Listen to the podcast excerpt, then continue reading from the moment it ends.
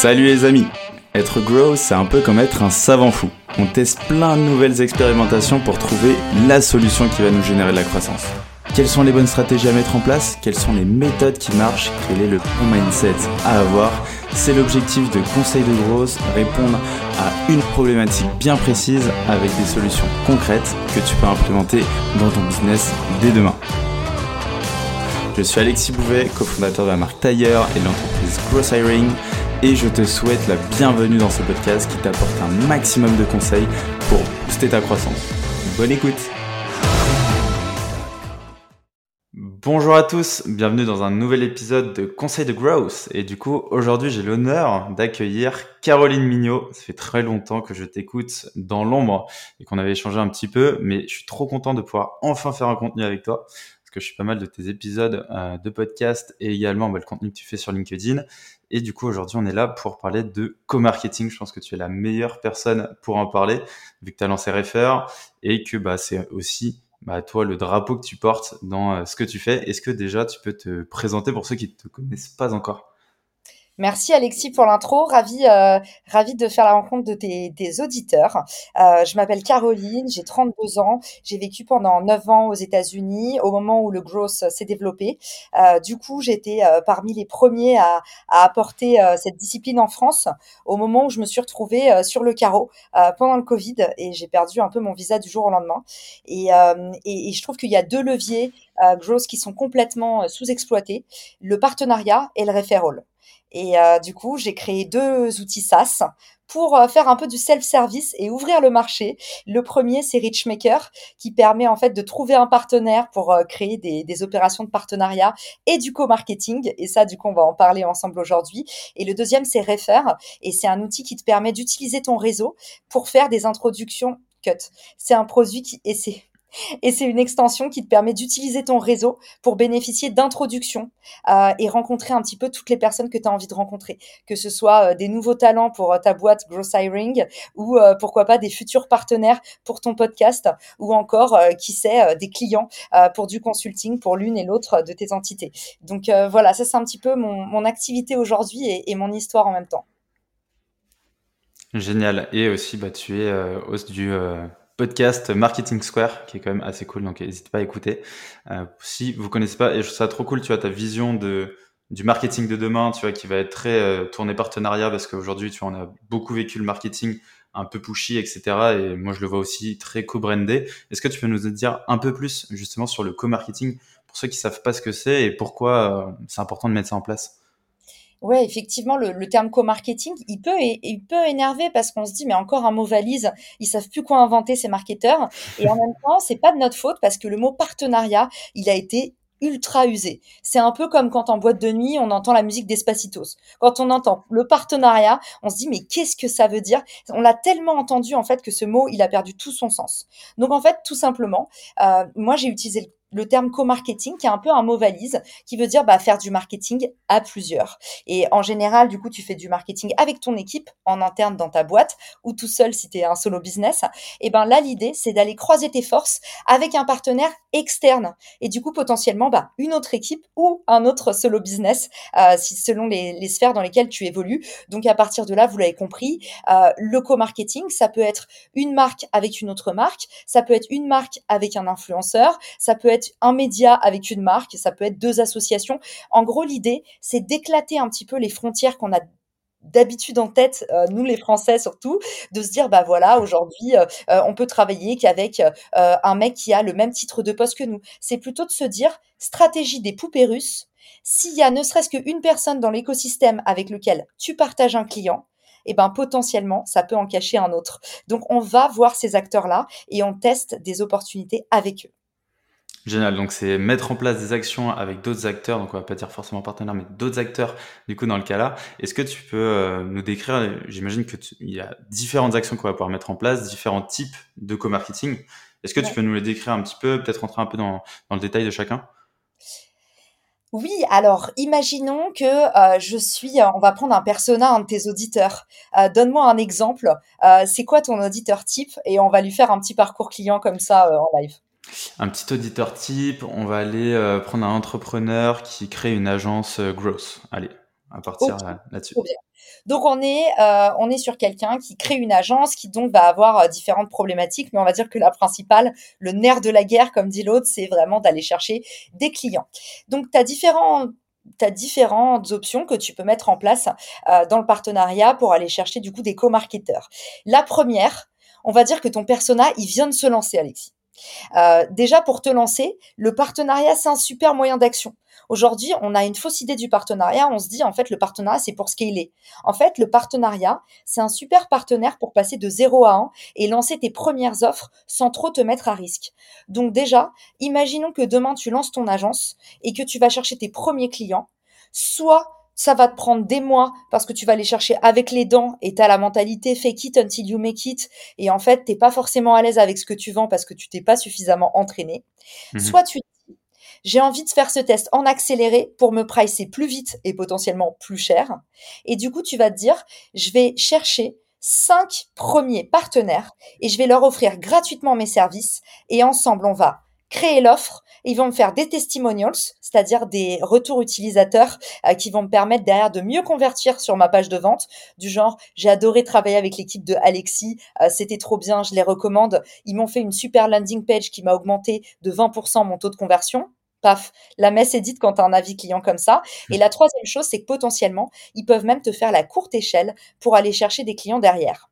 Donc, idée numéro une, pour vous lancer, le partenariat, aller chercher vos premiers clients pour en fait lancer votre site internet et aller chercher en fait le cercle numéro 2, c'est d'aller chercher comme ça cinq premiers clients par exemple pour lesquels vous travaillez gratuitement. Oui, vous travaillez gratuitement, mais vous êtes en train de gagner six mois sur votre stratégie que ce soit sur la stratégie de contenu ou la constitution de votre offre. Donc ça, c'est la stratégie un peu des bêta-testeurs. Imaginons, Alexis, que euh, ton persona, il a un peu vieilli et son agence tourne bien. Et maintenant, il se dit, j'ai envie de me faire, euh, euh, j'ai envie de me faire de nouveaux clients et d'aller un petit peu plus vite parce que j'ai mes premiers clients. mais là, en fait, je sens qu'il y a un effet de plateau et bien là, il peut mettre en place de l'apport d'affaires. Il peut connecter, euh, soit sur Richmaker, mon site, soit sur un LinkedIn s'il a un peu plus de temps, connecter avec d'autres acteurs de l'écosystème et se dire, tiens, si tel acteur, il a ne serait-ce qu'un client en commun avec moi, trop intéressant de me dire, bah, potentiellement, envoie-moi les autres. Je te donne un exemple sur des industries qui sont euh, hyper pléthoriques où il y a plein plein euh, où il y a plein plein de demandes. Euh, je discutais hier avec un entrepreneur qui a lancé un outil qui s'appelle Toluna. Ils font, tu sais, c'est l'équivalent de Kantar Media. Ils font des études clients panélistes pour aller pour aller tester tes offres et tes produits. Lui il me dit aujourd'hui tous nos, concurrents, c'est nos partenaires. Parce que quand on a trop de flux, au lieu de refuser des clients, quand on a trop de demandes, eh ben en fait, on les refile à nos compétiteurs et derrière on touche 20%. Bah voilà comment tu peux en fait pro bono gonfler ton chiffre d'affaires. Donc la deuxième idée, l'apport d'affaires, ça peut même te servir avec tes concurrents, c'est de dire tu laisses jamais sortir un client. Si euh, ton client par exemple, il te dit est-ce que tu connais une bonne agence qui fait euh, des sites internet, tu vas lui dire oui, tu l'envoies vers quelqu'un, tu touches 20%, sans rien faire. Et à contrario, toi, tu peux créer des partenariats avec ces acteurs-là et dire, bah, la prochaine fois que tu cherches quelqu'un, un acteur dans le gros par exemple, bah, envoie-moi ton client et moi, je te reverse 20%. Je vous dis 20%, mais l'apport d'affaires, pour vous donner un point de vue sur l'industrie, ça commence à 10% et ça finit à 70%. Il y a des stratégies très incisives, notamment dans les acteurs de la formation, qui disent, bah, pour distribuer, pour vendre le plus de formations, moi, c'est une formation en ligne, ça ne me coûte rien je préfère me dire que je te reverse 70% et faire un tas de volume et continuer à vendre ma formation. Donc voilà, j'espère que vous avez compris, vous avez vu, c'est assez large. Donc je vous ai donné plein de cas différents, mais ça, du coup, c'est le cas numéro 2, l'apport d'affaires. Je te donne une troisième euh, idée, Alexis, et après j'arrête là parce que tu as vu, euh, faut pas trop. c'est parfait, tu déballes. faut pas trop ouvrir la boîte à partenariat, mais le, donc, dans le cas où ton personnel il a bien vieilli, et il dit maintenant en fait j'ai une équipe, euh, j'ai juste envie de me faire davantage connaître parce que j'ai suffisamment de, de, clients pour euh, avoir commencé à recruter. Et là euh, je veux vraiment en fait un peu plus d'autorité dans le domaine, je veux devenir la référence, je veux devenir le leader, je veux gagner en visibilité. Et ben là il y a d'autres types de partenariats que tu peux faire, c'est les partenariats justement d'échange de visibilité. Et ici, en fait, on peut dire que tu vas avoir une stratégie de te faire inviter dans des podcasts, de potentiellement euh, aller euh, faire des partenariats avec des acteurs de ton écosystème, par exemple un HubSpot, faire un livre blanc avec eux pour faire rentrer plus de leads, faire un live, comme je te disais, avec un entrepreneur qui cartonne dans ton secteur, connecter avec des influenceurs pour les inviter et leur proposer de faire des articles invités, par exemple, dans ton blog. Et là, en fait, tu as une stratégie beaucoup plus grand public, beaucoup plus top funnel, qui va te permettre, en fait, de devenir une figure d'autorité. Il y a différents types de parcours. Celui-là, c'est pas le sacro-saint parcours, mais juste pour vous dire, voilà, à différents cycles de vie de votre persona, vous avez différents leviers que vous pouvez enclencher dans le partenariat. Je trouve super intéressant en plus que tu aies mis des phases, tu vois, pour cet entrepreneur euh, qui a créé son agence euh, Marketing Growth. Euh, parce que c'est vrai que souvent quand on va vouloir tourner partenariat, on va peut-être se dire directement à vouloir faire de la notoriété, etc. Mais en fait, on n'est pas prêt, on n'a même pas les premiers clients. Donc euh, ça se trouve, c'est ce premier partenariat à aller chercher et aller chercher du coup les bons partenariats par rapport à votre entreprise et où est-ce que vous allez. Du coup, il y a, j'imagine qu'il y a pas mal de choses à penser lorsqu'on va mettre en place euh, un partenariat ou du co-marketing. Euh, il y a des questions là qui me viennent qui vont être bah, est-ce que lorsque tu fais un webinar avec quelqu'un d'autre, euh, on va du coup lancer la communication ensemble et on va récolter aussi les leads de tous les deux? Comment on va faire une stratégie de planification justement de ce partenariat et de cette visibilité. Quelles sont toi tes bonnes pratiques justement sur le co-marketing pour avoir un co-marketing qui est réussi lorsqu'on a trouvé le partenaire? Alors, il me faudrait un tout petit peu plus de détails. Ton live, par exemple, c'est un LinkedIn Live que tu organises avec un autre créateur? Par exemple, partons euh, sur cet exemple, ouais. Alors, si c'est le cas, en fait, je pose toujours des questions parce que euh, chaque canal, chaque médium a vraiment euh, ses règles d'or. Et mmh euh, si c'est le cas dans LinkedIn Live, mon premier conseil, c'est de s'y prendre longtemps à l'avance. pourquoi est-ce que je vous dis ça? Parce qu'aujourd'hui, l'algo de LinkedIn sur les événements, il travaille beaucoup votre découvrabilité. Et plus vous allez référencer votre événement à l'avance, plus vous allez récolter bah, du trafic passif. C'est-à-dire plein de gens potentiellement qui ne vous connaissent pas encore, mais qui vont trouver votre événement dans la rubrique euh, un peu explorer de LinkedIn pour ceux qui sont familiers euh, des réseaux sociaux. Donc, imaginons que vous fassiez un live sur les réseaux sociaux. Mon premier conseil, c'est le plus longtemps possible à l'avance. Voilà. Euh, deuxième chose, sur la stratégie de diffusion. Il y a plusieurs écoles. Moi, j'ai toujours tendance à conseiller de communiquer très fort au même moment. Euh, pourquoi? Parce que je pense que comme dans la publicité, l'itération, elle ne dégoûte pas forcément. En fait, le fait de voir dans la journée deux ou trois fois la même info, je pense que ça crée du FOMO.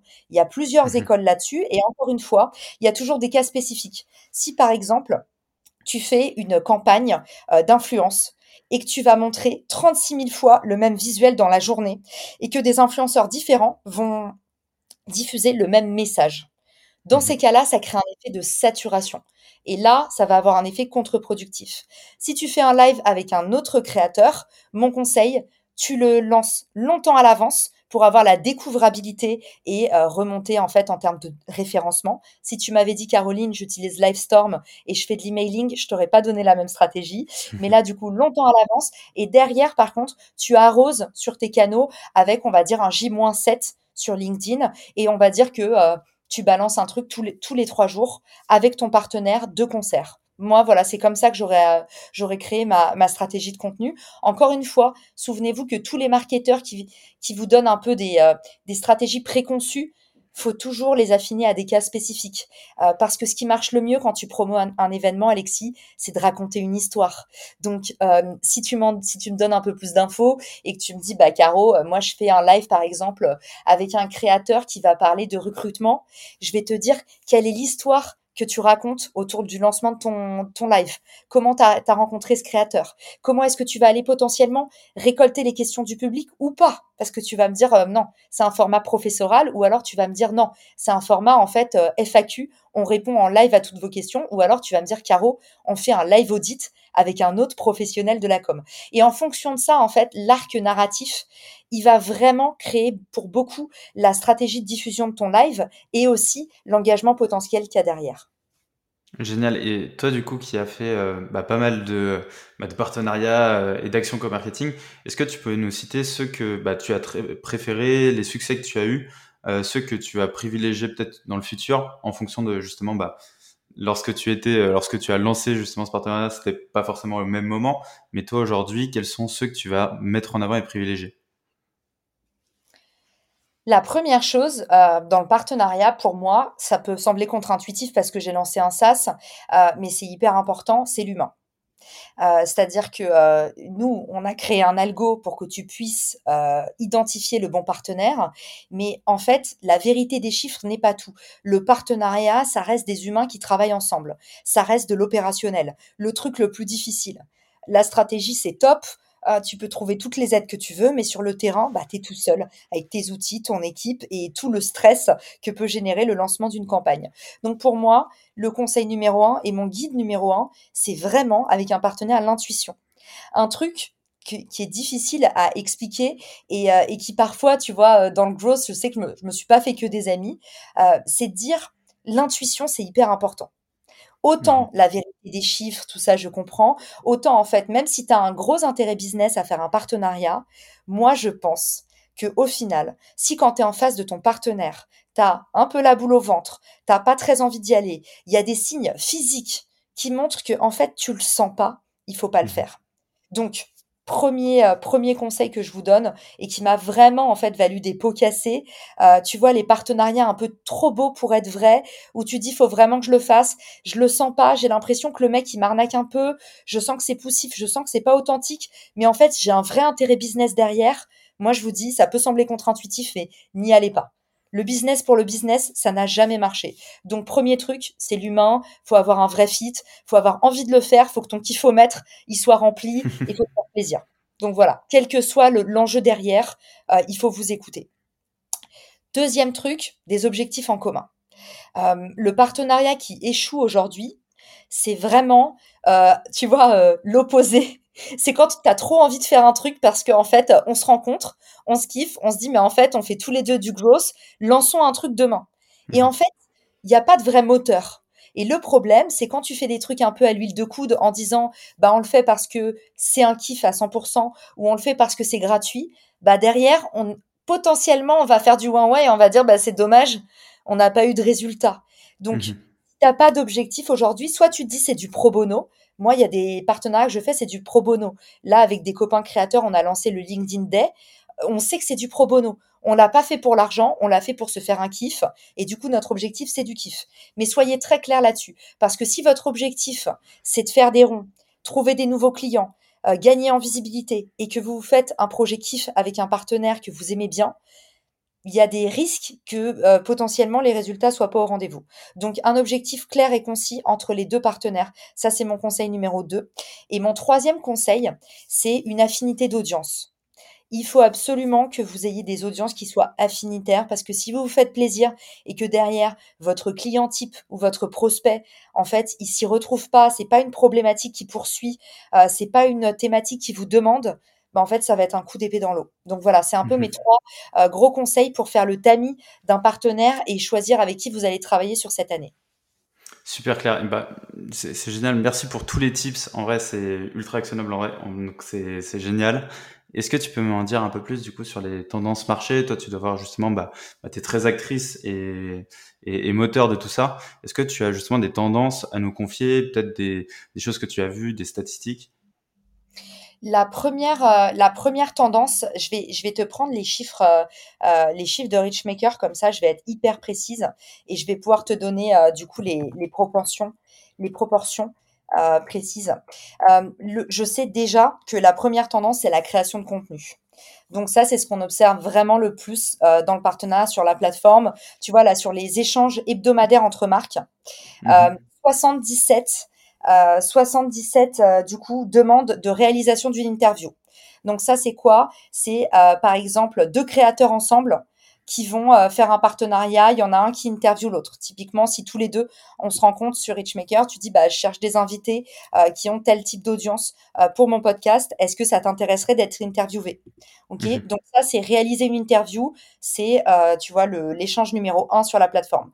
La le deuxième type d'échange, 57 demandes ce mois-ci acceptées. C'est publié pardon, pas ce mois-ci, 57 demandes cette semaine euh, à, accepter, publier un poste invité. Donc, publier un post invité, ça va être euh, typiquement, euh, je lance ma newsletter, ou toi aussi, je crois que tu as une newsletter, et tu vas dire en fait, euh, stratégie à la Yann Leonardi, par exemple. lui, il dit, bah, je fais une chronique invitée où je mets en avant un autre créateur et comme ça, en fait, euh, tu vois, je fais une collab depuis ma newsletter, donc méga intelligent de sa part. Et euh, derrière, en fait, toi, ça te décharge du travail de finir ta newsletter. Et derrière, le créateur, s'il joue le jeu et que c'est pas un mec déjà euh, sur sollicité qui a 35 000 contenus à la clé, bah derrière, lui, il va dire, bah ça me fait kiffer de la repartager parce que je suis contente d'avoir et je suis contente d'avoir été invitée. Donc ça c'est vraiment la stratégie voilà article invité et comme je vous dis on appelle ça article invité, euh, mais ça peut être euh, épisode invité, ça peut être newsletter invité. Voilà, juste l'idée, c'est on crée, je crée du contenu pour toi. La troisième chose, euh, là, 55 demandes acceptées, générer de l'apport d'affaires. Générer de l'apport d'affaires, bah, ça marche hyper bien pour les agences. C'est le cas numéro un mmh aujourd'hui qu'on observe, c'est ça a un impact direct sur le revenu, donc ça plaît beaucoup au growth. L'idée, c'est soit je viens de me lancer, soit j'ai envie de passer l'étape de 1 à 100 euh, et d'accélérer parce que j'ai déjà en fait bootstrappé mon modèle. Je vais connecter avec tous les acteurs de l'écosystème et je vais leur dire, euh, euh, par exemple, tu vas me dire, Caro, euh, je sais que tu es en contact avec plein d'acteurs de l'industrie. Euh, moi, j'ai lancé Growth Hiring. Euh, on permet aux recruteurs de recruter deux fois plus facilement des profils. La prochaine fois qu'on vient de voir, et Dieu sait que ça m'arrive en plus, en me disant Hello, je cherche quelqu'un, je cherche un bon growth, je cherche un bon content manager. La prochaine fois, en fait, que tu vois quelqu'un qui cherche un profil précis, envoie-le moi et moi, je te reverse 10%. Et ça, en fait, aujourd'hui, euh, tu as beaucoup d'acteurs qui ont euh, un peu à la mano, tu vois, euh, des tableaux Excel qui vont dire bah comme je sais plus qui recruter je sais plus avec qui j'ai fait un partenariat bah, j'ai un tableau Excel que je tiens avec du coup bah un tel me propose tant un tel me propose tant. Il y a un truc une règle d'or pour moi sur l'apport d'affaires que je m'impose toujours. C'est sur l'apport d'affaires toujours être transparent envers la personne à qui tu recommandes. Donc si par exemple demain quelqu'un me dit j'ai un besoin en recrutement, je vais lui dire bah moi j'ai un partenariat avec Alexis qui est un mec hyper sérieux de mon réseau euh, que j'ai déjà en fait euh, avec, lequel j'ai déjà travaillé X fois et du coup euh, on est on est ensemble partenaires sur ce projet, tu peux le contacter de ma part. Il faut en fait que la personne elle comprenne que tu lui envoies pas un pote et que tu fais du business avec cette personne. Mmh Évidemment, tu vas pas aller dans le détail et tu vas pas dire sache que euh, je reçois 20%. Euh, honnêtement, ça c'est limite weird. Euh, mmh Les gens quand ils t'engagent en CDI, ils te demandent pas combien tu gagnes, mais il faut que tu il faut qu'ils sachent que tu bosses pour telle personne. Bah, c'est pareil toi demain, euh, si tu travailles avec telle personne, dis-le à la personne à qui tu recommandes. Euh, je vous dis, vous pouvez choisir hein, la granularité. Si c'est un bon pote, vous pouvez rentrer dans le détail. Si c'est quelqu'un que vous connaissez pas, euh, n'en dites pas trop parce que c'est hyper bizarre et personne ne vous en demande autant. Mais du coup, voilà, un, précisez que vous faites de l'apport d'affaires, que vous travaillez avec cette personne. Et je dirais le cas numéro 2, pour moi, il est hyper important aussi. Il faut que ce soit quelqu'un de confiance. Euh, aujourd'hui, des gens qui te proposent de faire un post LinkedIn pour 10 000 balles ou qui te proposent de recommander leur service parce que euh, il y a une somme alléchante à la clé. Derrière, si votre réputation en prend un coup, mmh. si vous êtes quelqu'un, surtout sur une niche comme toi, Alexis, bah, en fait, ça peut être meurtrier. Donc ne jouez pas avec le feu et ne jamais avoir l'apport du gain. Commencez vraiment par recommander vos potes. Génial. Euh, super. Et, du coup, en vrai, pour toutes les personnes qui ont envie d'aller plus loin sur justement ces thématiques, T'as Richmaker, t'as Refer, tout ça, ça est gratuit, c'est des accès qui sont gratuits. Je me suis pas encore inscrit, tu vois. Et euh, là, ça me donne envie d'aller faire un tour parce que je vois que justement, il y a, y a des bons, euh, bah, des bons échanges et j'ai l'impression que ça marche plutôt bien. Dis-moi tout. Sur, euh, sur Richmaker, euh, le modèle est pas gratuit. On est seulement à l'abonnement parce que justement, euh, on veut avoir que des membres qui restent engagés sur la plateforme et qui créent pas des doublons avec des profils parce qu'ils ont oublié leur mot de passe. C'est le problème qu'on a eu au début quand on était en, en mode gratuit. Donc aujourd'hui, la plateforme, elle coûte à partir de 39 euros par mois et 59 euros si vous voulez déposer une offre, ce qui vous évite d'aller frapper aux portes, juste mettre une offre en disant, bah voilà, je cherche tel type de partenaire et juste récolter derrière des leads qualifiés et Refer, effectivement, pour l'instant, est encore euh, en waitlist. Donc, on fait rentrer les utilisateurs 100 par 100 euh, sur la plateforme. Et puis, bientôt, bah, le modèle deviendra payant. Donc, je dis ça pour tes auditeurs parce que je ne sais pas quand est-ce que le, le podcast va sortir. Et comme ça, on est transparent. Génial, super. Donc on arrive à la fin de l'épisode. Déjà, bah, merci pour euh, toute la valeur, c'était incroyable. Est-ce que tu as un dernier conseil d'amis? Pour ceux qui nous écoutent Ça peut être sur le co-marketing, sur l'entrepreneuriat ce que tu veux, ce qui te fait plaisir.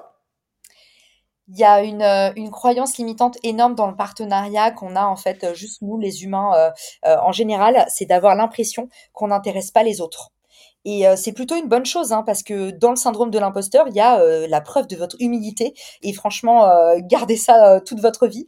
Le mauvais côté, c'est que vous passez, vous manquez des opportunités qui sont hyper intéressantes pour vous, pour votre business, dans votre vie pro comme dans votre vie perso. Et du coup, j'ai envie de vous dire, ne pensez jamais que vous êtes trop petit pour intéresser les autres. Ayez de l'audace et osez euh, osez contacter un partenaire qui vous semble aujourd'hui euh, euh, trop gros pour vous. Nous, il y a, y a, un truc pour ceux qui sont un peu techie, ça, ça, va, ça va vous faire marrer.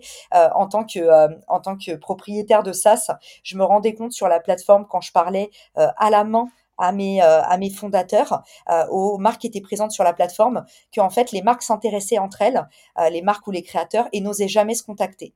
Et du coup, j'ai mis en place des charmes, un peu comme sur les sites de rencontres. Et depuis que j'ai mis en place les charmes et qu'on n'est pas obligé d'envoyer un message en premier, qu'on peut juste envoyer un charme ou euh, l'équivalent du whiz pour les boomers qui ont connu MSN à l'époque, et eh ben les échanges sur la plateforme ont été boostés de 60%. Donc aujourd'hui, on a un énorme syndrome de l'imposteur.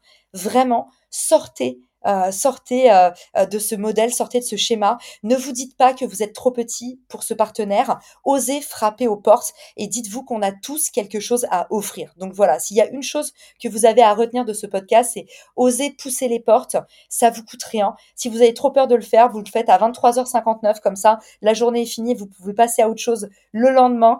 mais voilà, il n'y a, y a pas de honte à avoir. Et vraiment, à chaque fois que j'ai contacté des partenaires que je pensais trop gros pour moi, que je leur ai proposé une offre clé en main, que j'ai été claire sur ma proposition de valeur, que j'ai avancé des arguments d'autorité en disant j'ai déjà travaillé avec un tel, un tel, un tel. J'ai toujours converti.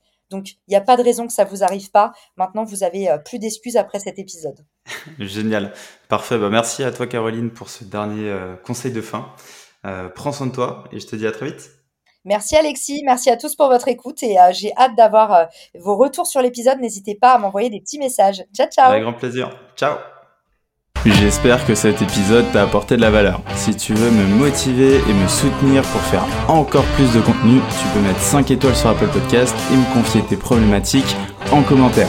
Tu peux aussi le partager autour de toi si tu penses qu'il peut aider.